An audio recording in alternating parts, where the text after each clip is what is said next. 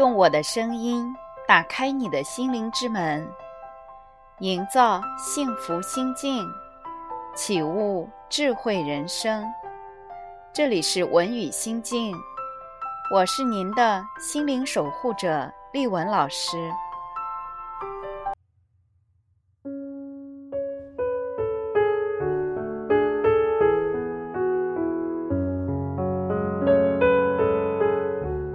人性是人类与生俱来的本质属性。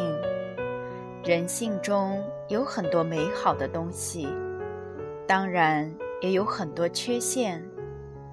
如果我们能够充分发挥自己的聪明才智，很好的掌控和把握自己，正确的认识人性，管理好自己的人性。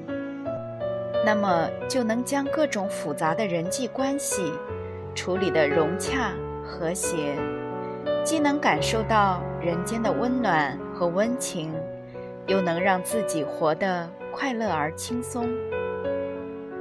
人性中的美好能带来良性的心理感受，在人际交往中产生积极的效果，而人性中的缺陷。却会带来不良的心理反应，在人际交往中导致消极结果的产生。其中，嫉妒就属于人性中的一种缺陷。嫉妒的产生是以自己和他人比较为前提，一旦认为自己在才能、地位、天赋、经济状况等等方面，不如比较对象时，内心就会产生失落、沮丧、痛苦，甚至仇恨。生活中的修炼，首先是要最大限度地减少嫉妒心理的产生。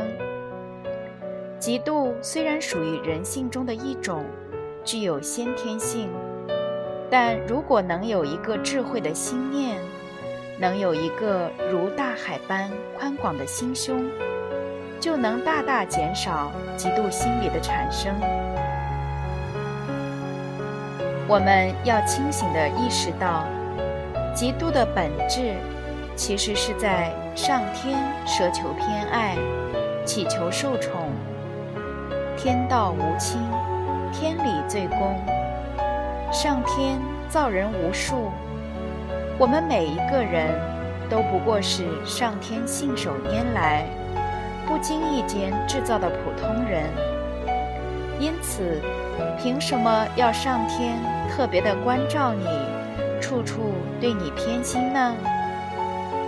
人人都各有自己的福分，如果拿了你的偏德去与别人比较，你才会发现。自己的命运是如此的侥幸。比如有人失去了双脚，你却可以双脚周游天下；有人眼前漆黑一片，你却可以用双眼处处看到光明。做人要有无限开阔的视野和一颗宽广豁达的心，仔细观察嫉妒的特征。其嫉妒的对象往往是伸手可触、视线可及的身边人，因为近在眼前，就认为和自己有可比性。其实，聪明的人会意识到，山外有山，天外有天。世界上能引起你更大嫉妒的人，何止成千上万呢？在你熟知的人群里，能有如此让你嫉妒的人，是你的造化。因为你身居狭小的空间，能有缘结识超出你之上的优秀人物，你应该感到无比的荣幸。虽然最高的精神境界是减少嫉妒心理的产生，但在很多时候，嫉妒的产生。又往往不由自主，不在随心所欲的控制中。因为嫉妒既然是人性中一种天然存在，它的出现就具有相当的普遍性。如果理解了嫉妒是人类天生的特质，那么即使你是一个严于律己的人，对自己内心产生的嫉妒，也不要过分自责、纠结于其中。产生嫉妒并不可怕，关键是能否立即将它化解，不让它作怪，不让它化为伤害性的行动。若能用理性遏制嫉妒于产生的一瞬间，能有效地对它严加管理和控制，你仍不失为一个有高度修养的人。最可怕的是将嫉妒心理直指嫉妒对象，带来破坏性的行动。嫉妒所带来的破坏性的行动，且不说给被嫉妒的对方造成多大的伤害。单从善待自己的自我角度出发，就是一种莫大的愚蠢。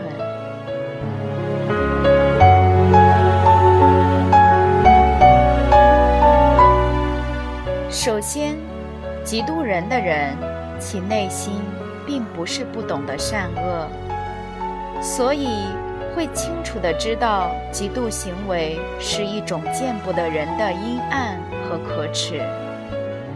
在行动时，本能的善心固然会跳出来谴责，因此，首先要面对自己矛盾纠结的内心。这种内心的矛盾冲突，在对方尚未受到伤害时，首先就惩罚了自己，搅乱了自己内心的平静。其次，破坏性的嫉妒行为。要讲究技巧，不能像不明事理的孩子拿着棍子那样直接伤人。单就绞尽脑汁使计谋这一点，就足以让人头痛。最后，往往是机关算尽太聪明，虽自觉巧妙，但别人也不是阿斗。